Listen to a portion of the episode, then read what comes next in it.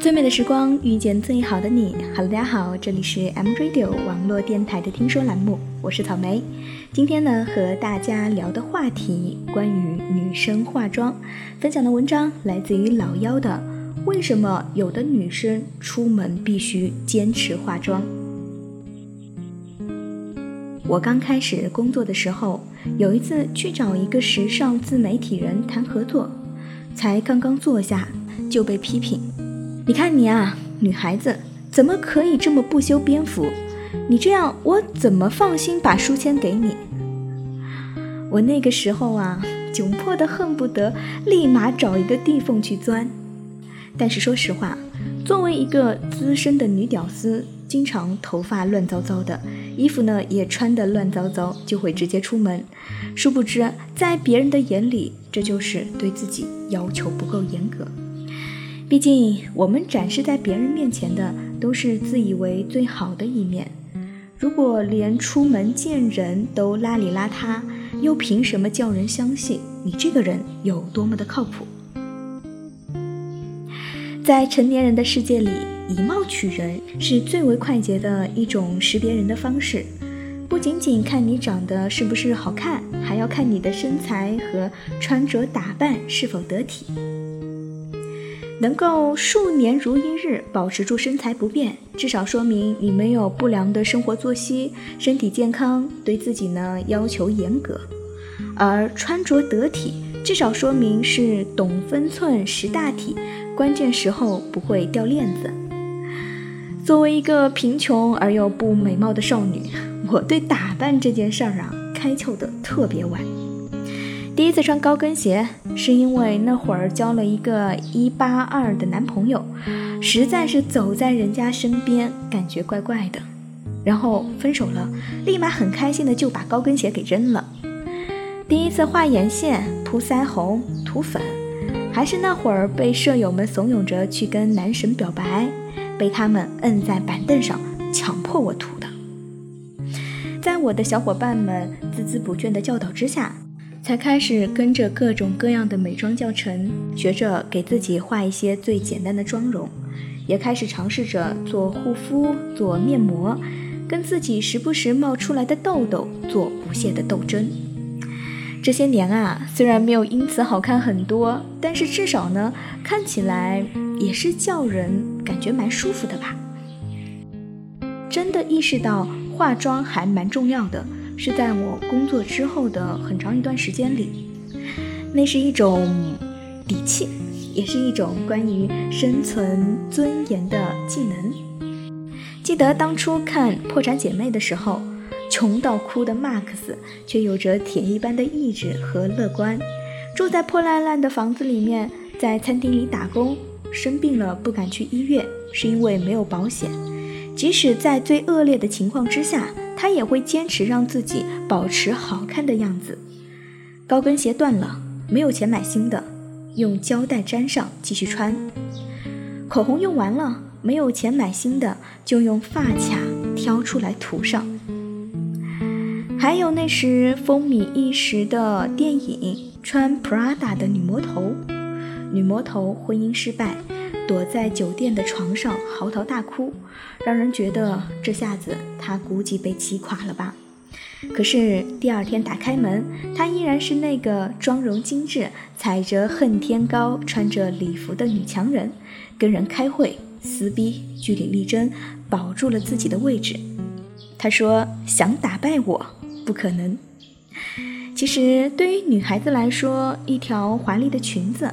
一双好穿而又好看的高跟鞋，一脸精致自然的妆容，是最坚硬的铠甲。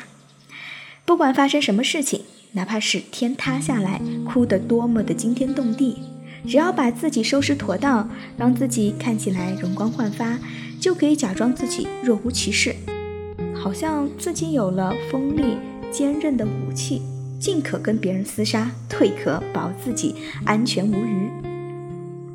越难过的时候，越需要这样去武装自己，就算长相普通，就算明明遭遇了困境，艰难度日，也需要给自己体面，让自己在旁人眼里看起来光鲜亮丽、无坚不摧。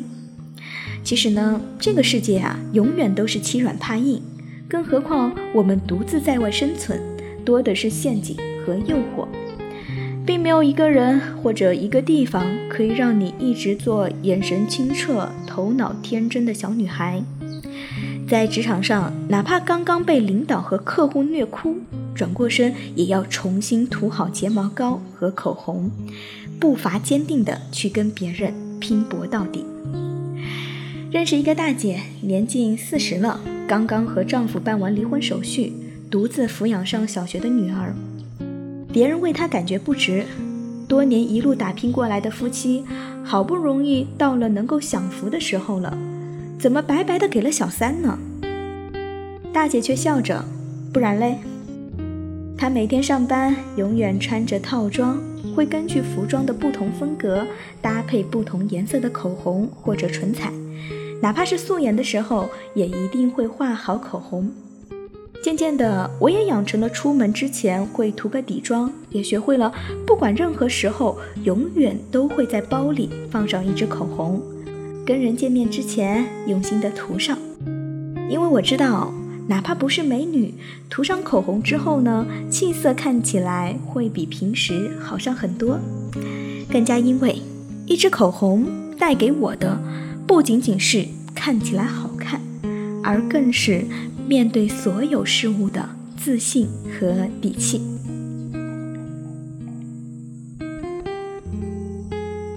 好了，以上呢就是草莓带给你的听说栏目分享的文章，来自于老妖的。为什么有的女生出门必须坚持化妆？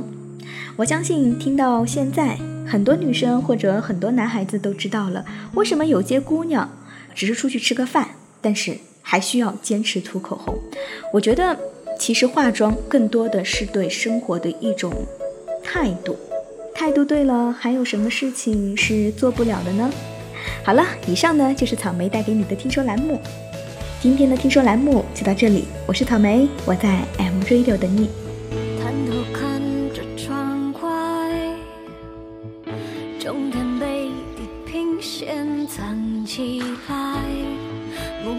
目标在往前盖。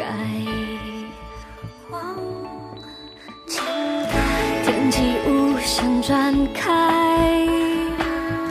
坏景色很快就被替代，经过了才明白，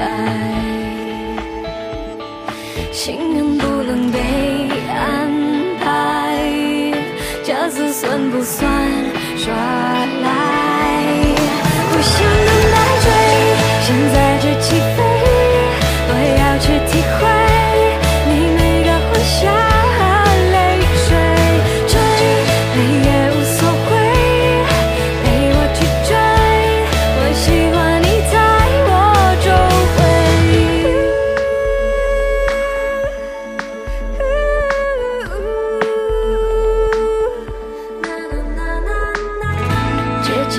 或许存在，